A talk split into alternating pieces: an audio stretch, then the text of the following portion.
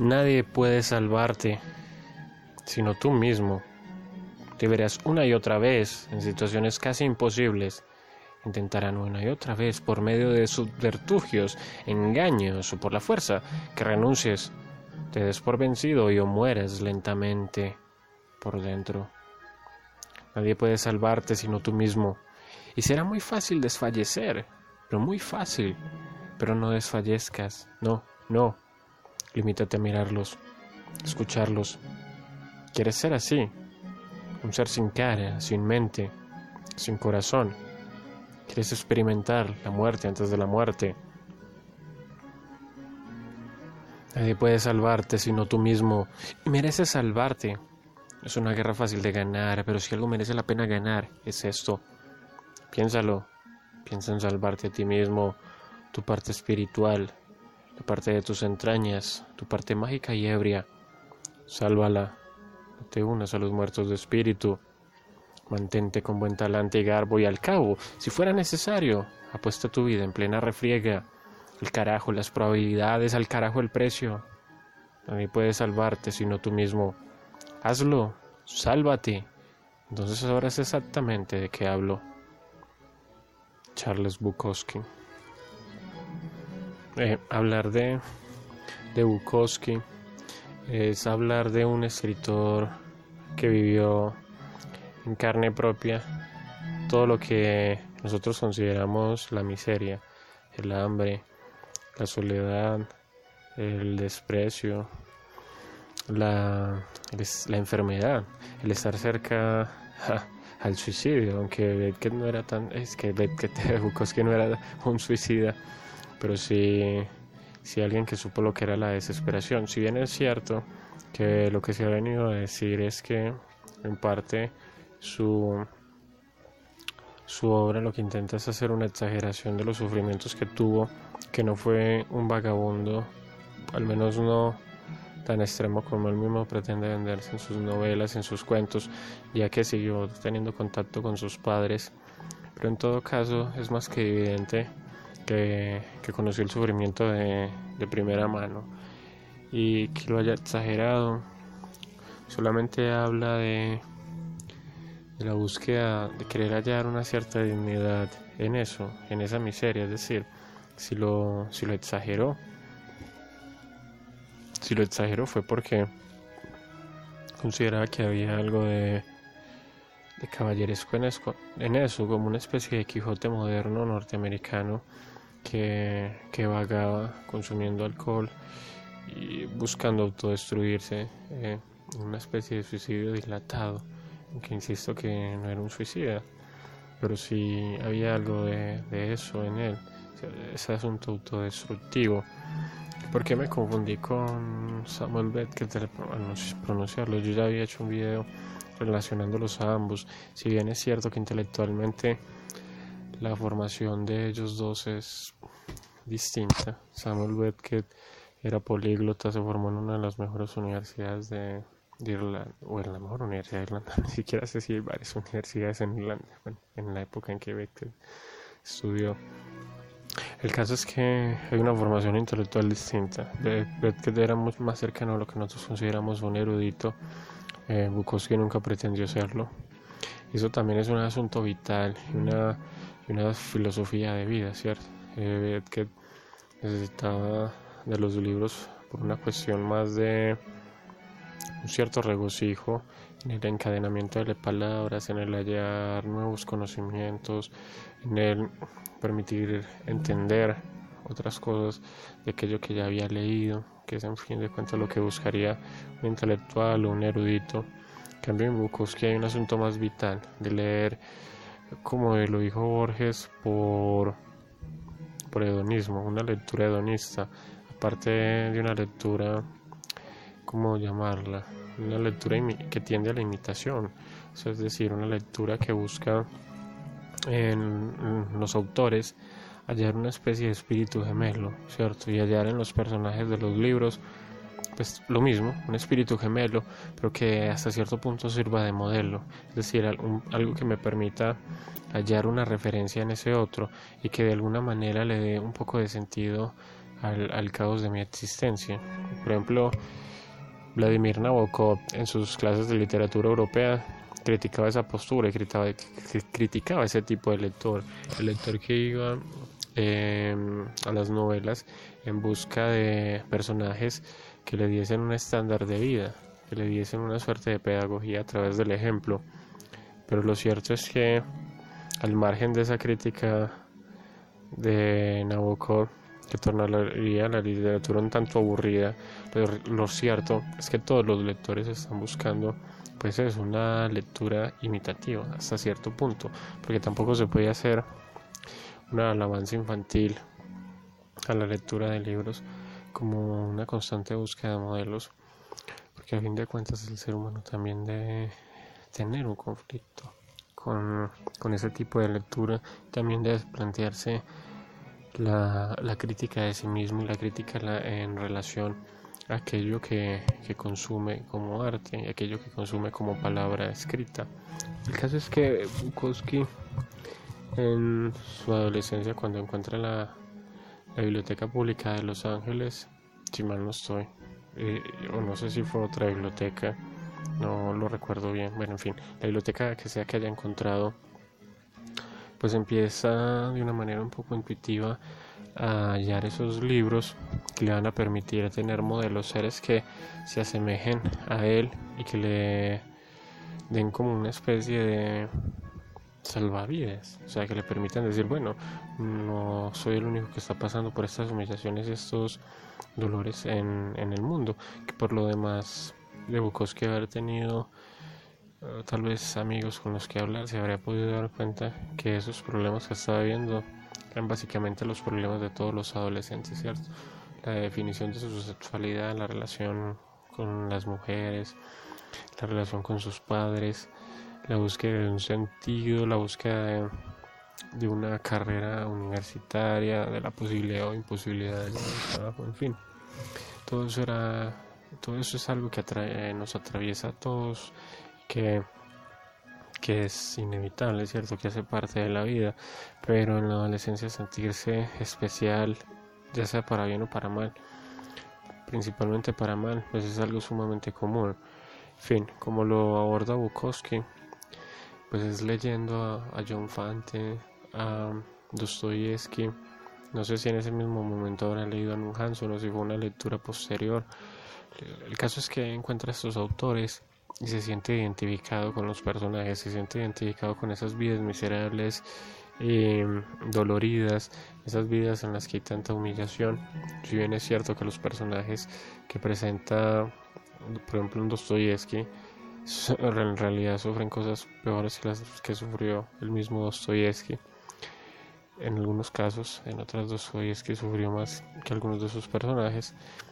Lo fundamental aquí es que parte de esa imitación romántica por aquellos que, parecen tener un punto, una conexión espiritual, que, están en las palabras y que de alguna manera se convierten en arquetipos. Y si bien es cierto que existe una idea de, del arquetipo como algo fijo, lo que hemos venido a entender es que eso no es completamente cierto, que los arquetipos se van transformando y van, si bien hay un elemento fijo, hay ciertas cosas que se van modificando y es como una especie de máscara que cambia con, con el tiempo y según ese tiempo en el que sucede.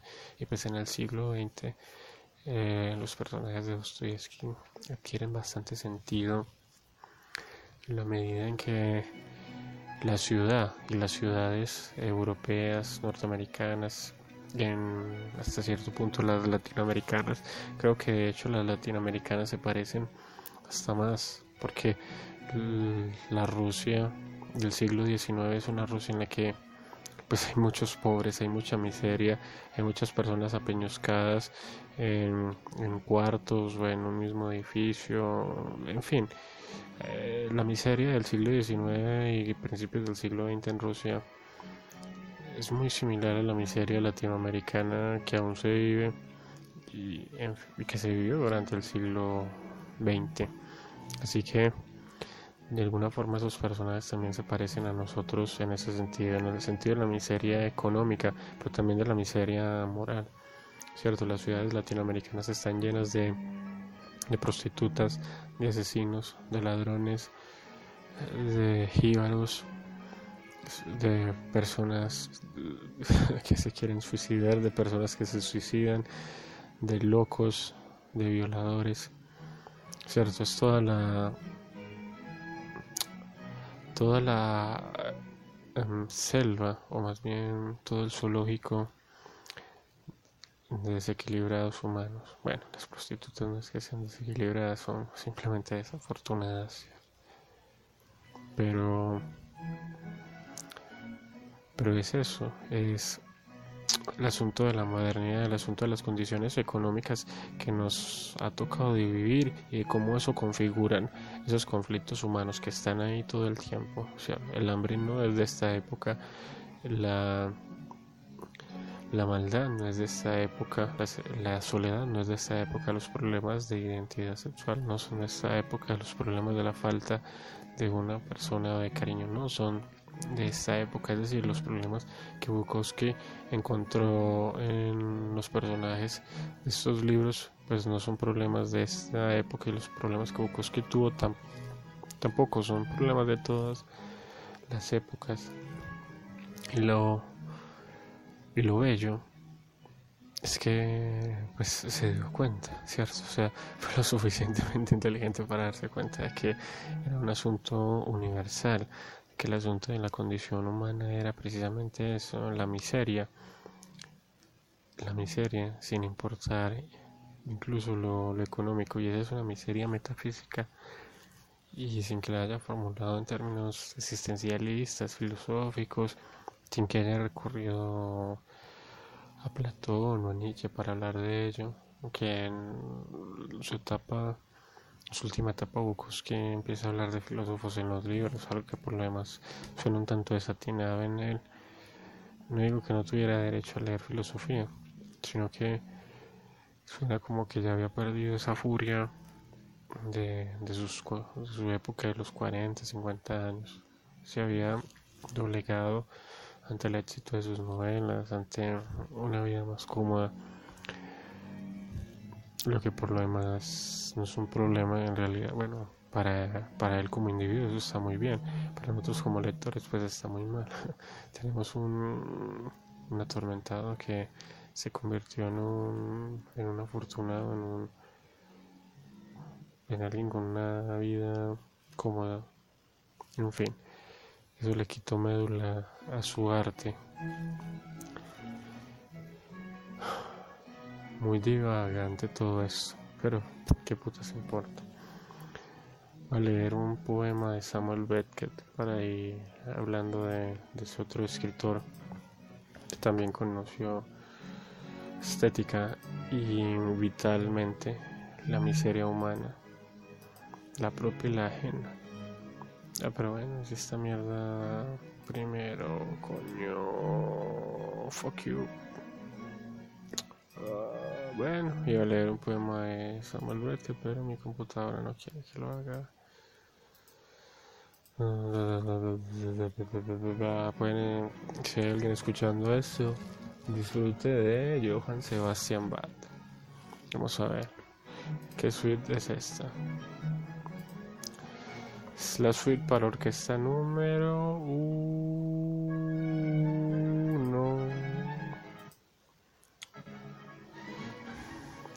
Número uno en C mayor, C mayor creo que es Do.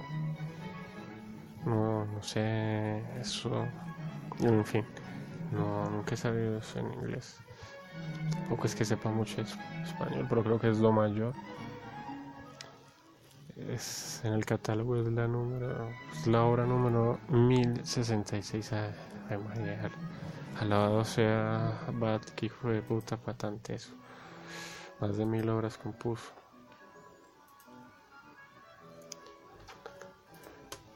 lo que es tener talento, disciplina y suerte. Este poema de Beth que se llama El buitre.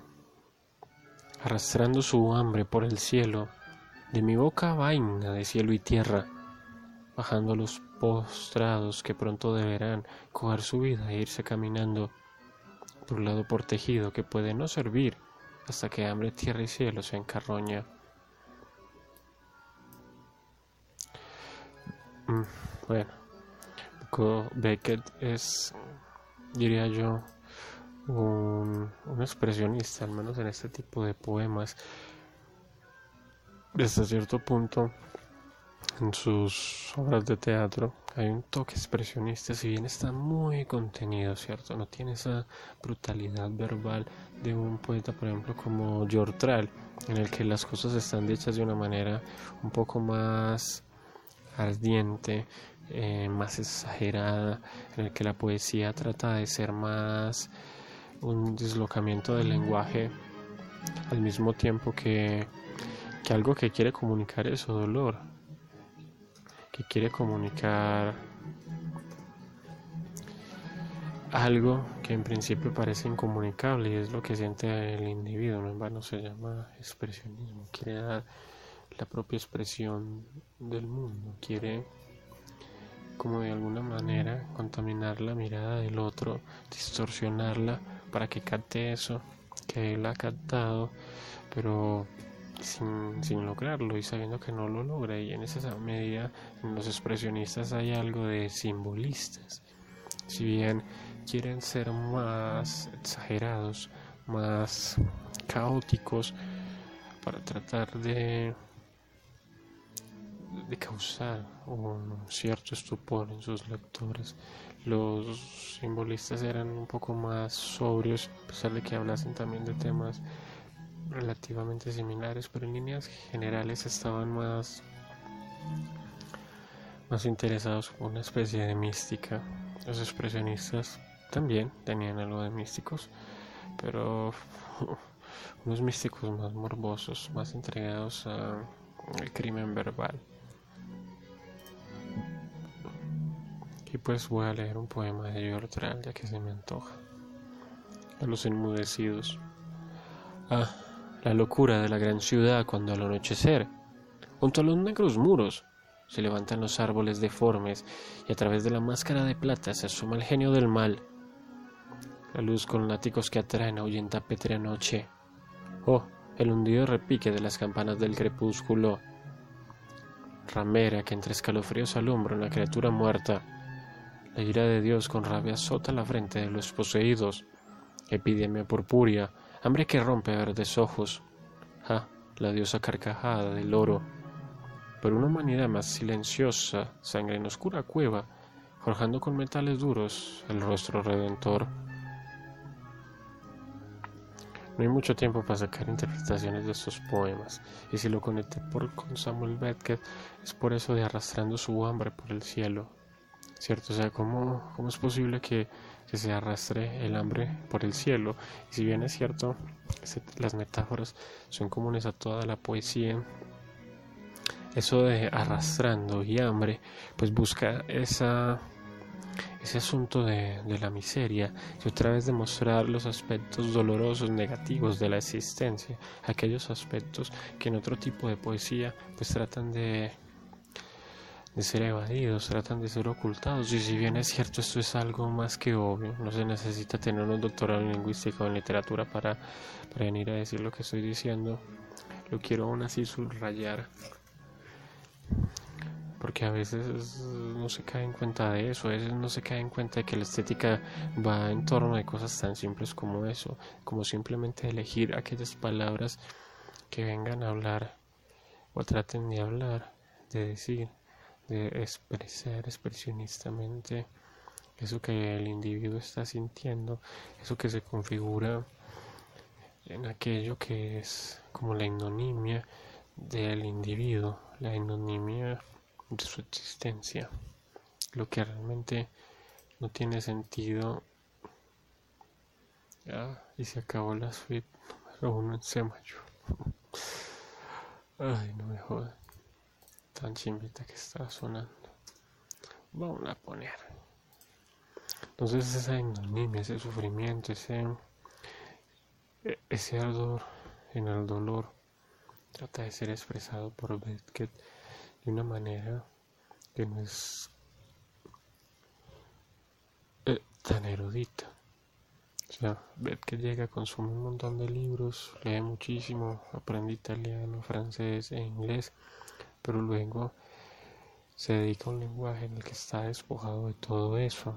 Hay que recordarlo como lo dice Harold Bloom, que eso tiene una relación con, su encuentro con Jane Joyce y con la lectura del, del Ulises y del Finigas Huellas. Ese, Joyce se le convierte en un padre literario a Beckett, en un titán que crea una obra llena de referencias, llena de juegos de palabras, llena de deslocamientos, de laberintos, de,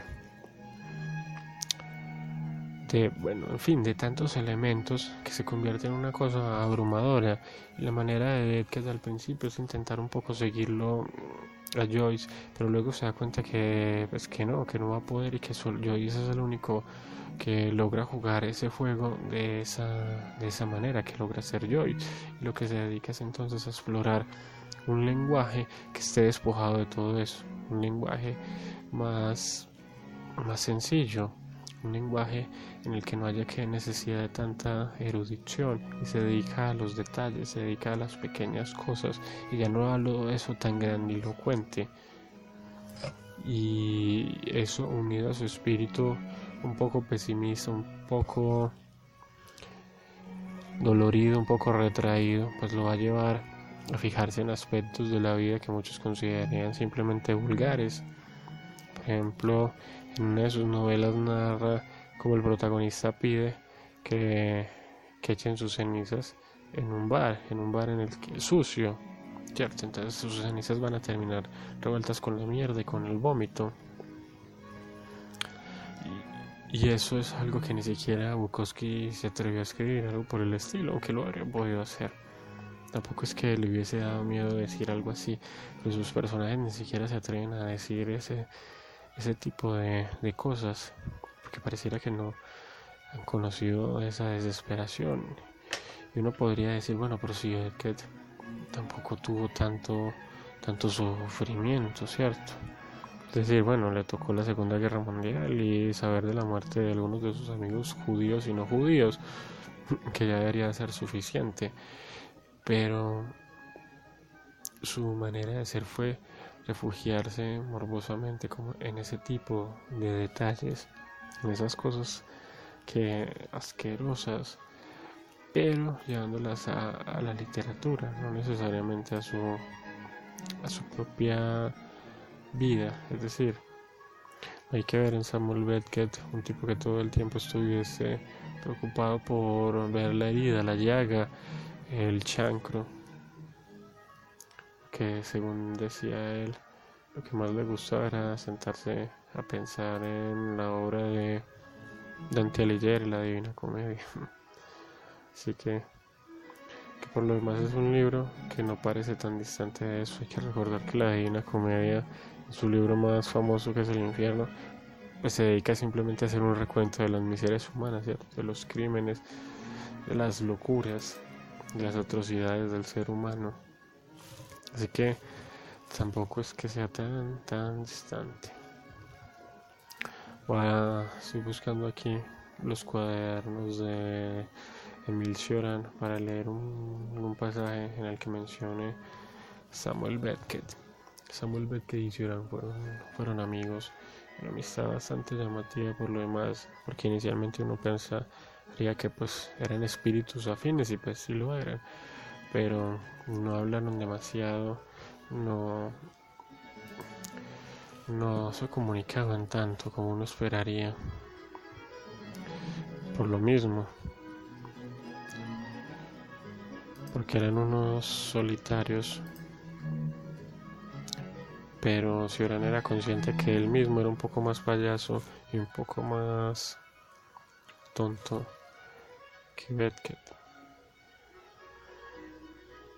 Voy a leer un fragmento.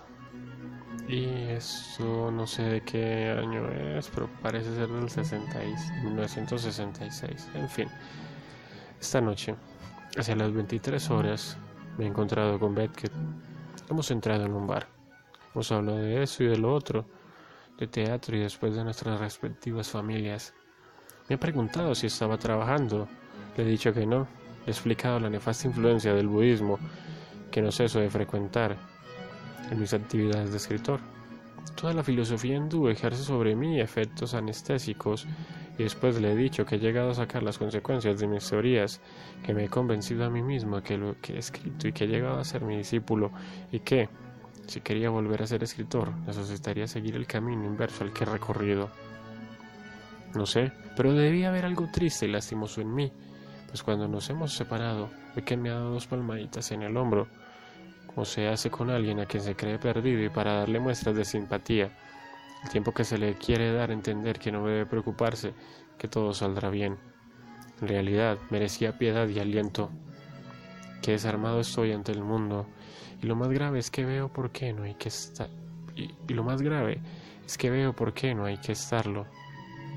Se puede pensar en la muerte todos los días y perseverar en el ser. Ocurre lo mismo si pensamos sin cesar en la hora de nuestra muerte. Quien solo tuviera presente ese instante cometería un atentado contra todos los demás instantes. Bueno, dije que iba a leer algo sobre él, pero aquí sí hablo más de sí mismo que es un amigo. pero deja de estar relacionado con, con, con. Vamos a ver si encuentro un pasaje más interesante. El otro día divisé en una alameda secundaria el parque de Luxemburgo a Beckett, que estaba leyendo un periódico más o menos como lo haría uno de sus personajes. Estaba ahí en una silla, con aire absorto y ausente, como es habitual en él, con aspecto un poco enfermo también. Pero no me atreví a abordarlo. ¿Qué decirle? Lo quiero mucho, pero más vale que no hablemos. Es tan discreto. Ahora bien, la conversación sigue un mínimo de andón y farsa. Es un juego. Ahora bien, San es incapaz de ello. Todo en él revela el hombre del monólogo mudo. el monólogo mudo. Es decir, eso es un monólogo interior. O sea, todo para racional. que estaba todo el tiempo hablando consigo mismo. Estaba tratando de, de, de decirse, hacer inteligible algo en sí mismo.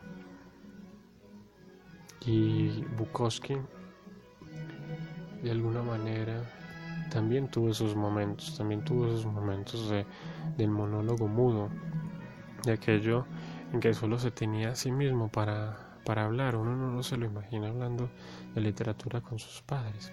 Tal vez lo hacía, tal vez tenía conversaciones tan banales y tontas como cualquiera de, los, de nosotros tiene con sus padres. Tampoco hay que asumirlo como un dios absoluto de la, de la soledad. Incluso eso es hasta más miserable.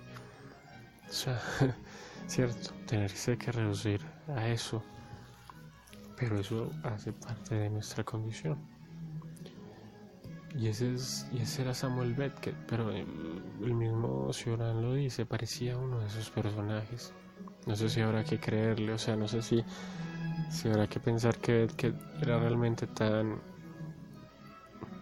tan Beckett, tan el mismo, tan sumido en esa, en esa tristeza, como para terminar aislándose de los otros, simplemente con eso yéndose a su interior. Bueno, para ir terminando estas divagaciones, voy a leer un haiku de Bacho, el poeta japonés. No lo olvides, caminamos por el infierno contemplando flores.